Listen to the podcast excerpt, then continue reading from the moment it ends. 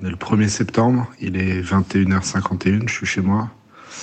Et j'ai été con en fait. J'étais tout seul à la maison euh, pour dîner, donc j'ai regardé le 20h de France 2 et évidemment un reportage sur le 13 novembre. Et là, euh, clac, ça commence par le bruit des détonations au Bataclan. Et en fait, il y a un... ce staccato là, ça faisait des années que j'arrivais à plus l'entendre. Et putain, ça fait un, un, bon rappel de ce que de ce que le procès va aller remuer quoi. On est le mercredi 6 octobre, il est 20h29. On a une suspension d'audience. Je vais essayer de décharger un truc là parce que je suis pas sûre d'arriver à y retourner sinon. Et on a encore cinq témoignages. On a eu une journée assez incroyable. Il y avait des euh, dizaines de camions de police, il y avait de la queue de partout, juste parce que les gens sont venus écouter ça à Deslam, parce que c'est simplement le type qui euh, cristallise à lui tout seul euh, le mal et moi, je suis euh, très embêté de vous dire ce que je vais vous dire, mais euh, j'ai eu vécu une journée euh, que dans une vie, on vit pas deux fois, je pense.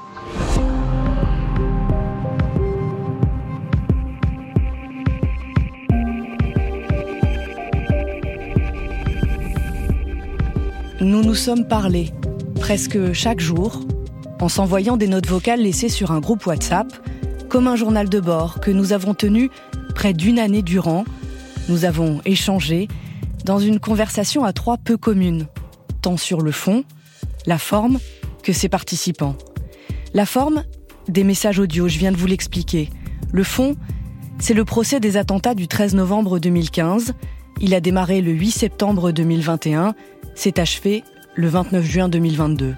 Dix mois pour juger ces attaques qui ont fait 130 morts des centaines de blessés et traumatisés. Quant aux participants de cette conversation à trois, je vous les présente tout de suite. Je suis Charlotte Piret, journaliste à France Inter. 13 novembre, Trois voix pour un procès, un podcast original de France Inter, épisode 1, la victime, l'avocat et la journaliste.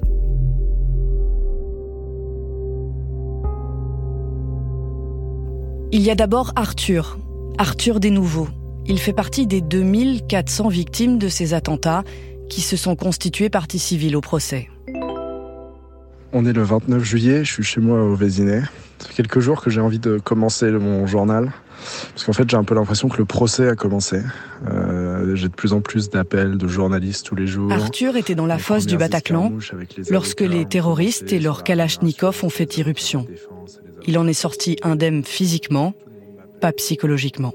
Quelques années plus tard, il est devenu le président d'une des associations de victimes, Life for Paris. Arthur, c'est lui qui a débuté cette conversation un peu étrange et tout sauf évidente. Et Xavier lui a répondu. On est le 29 juillet, je viens d'écouter euh, la note d'Arthur. Je suis complètement déconnecté de tout je me retrouve dans mon ma provençal à Grasse.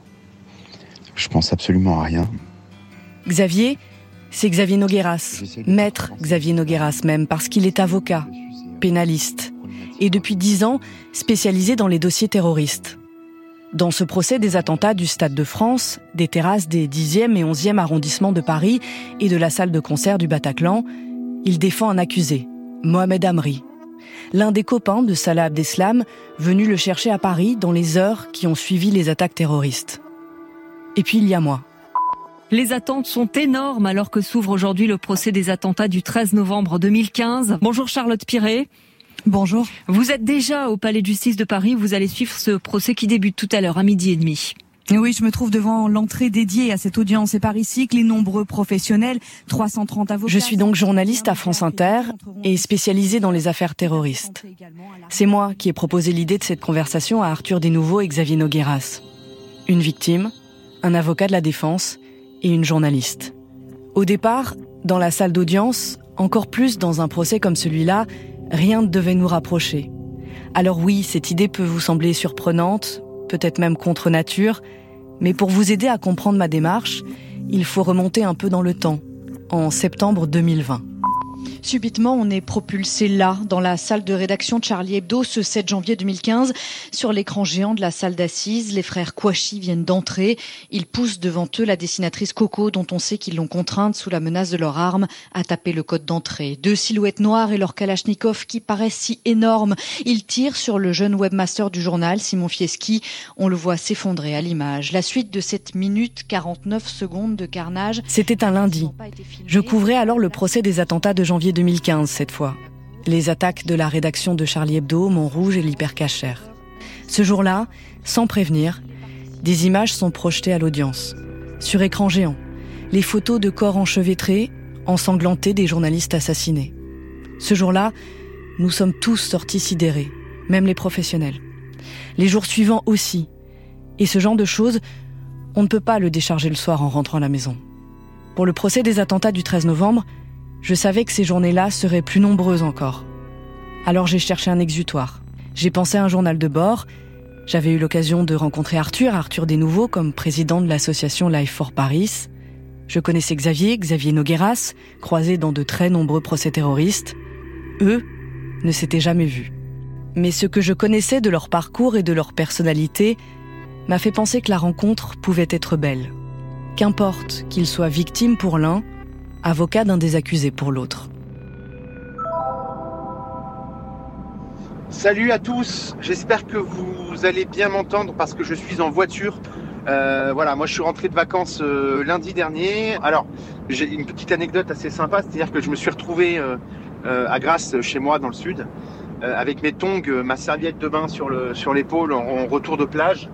Je suis allé chercher de la viande pour faire un énorme barbecue le soir avec mes potes. Et euh, je tombe sur le boucher euh, qui me pose deux trois questions sur euh, mes vacances, etc. Je dis que j'étais parti me reposer parce que je me préparais à un procès.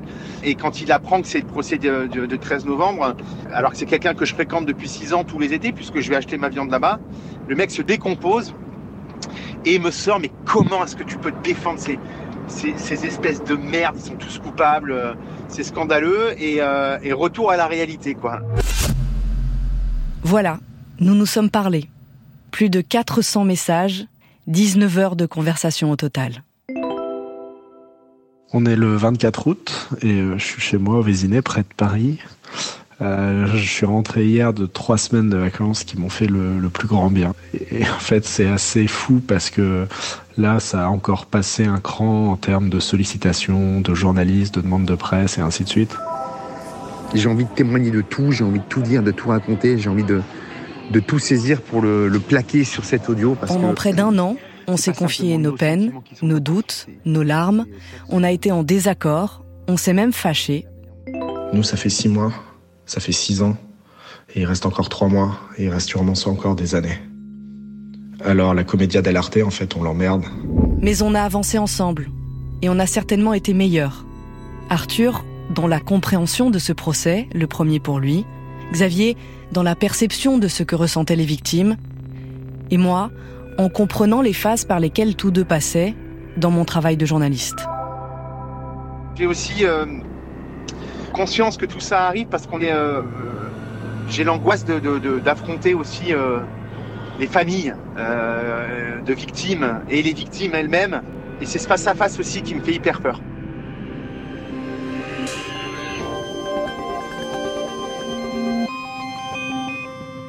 Et puis un jour, on s'est dit que ce qu'on partageait entre nous pourrait vous intéresser vous. Peut-être aussi vous aider à saisir autrement ce qu'a représenté ce procès historique. Alors tous les trois, nous avons décidé de le confier à vos oreilles. Vous allez donc nous entendre dans nos cuisines, salles de bain, jardins, à proximité de l'immense salle d'audience construite spécialement pour ce procès, à la brasserie des deux palais, juste en face du palais de justice, là où de nombreuses journées se sont achevées autour d'un verre. En voiture, à vélo, en promenade avec nos enfants, tout cela est devenu ce podcast, 12 épisodes que je vous invite à écouter dans l'ordre. 13 novembre, Trois voix pour un procès, un podcast de France Inter.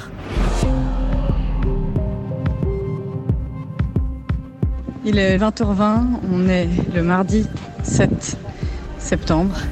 Je sors de la radio, j'ai un taxi réservé pour demain matin à 5h45 pour être devant le palais de justice aux alentours de 6 heures. Bonjour Arthur Desnouveaux. Bonjour Mathilde Munoz. Vous êtes le président de l'association Life for Paris et vous étiez présent au Bataclan.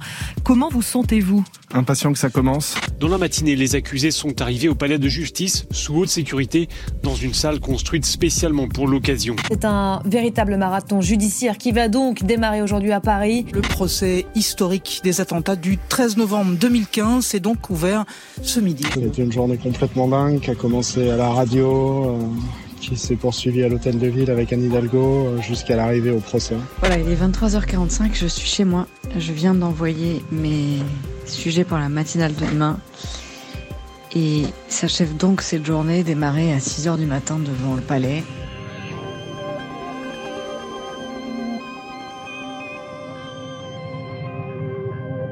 « 13 novembre, trois voix pour un procès » est un podcast original de France Inter.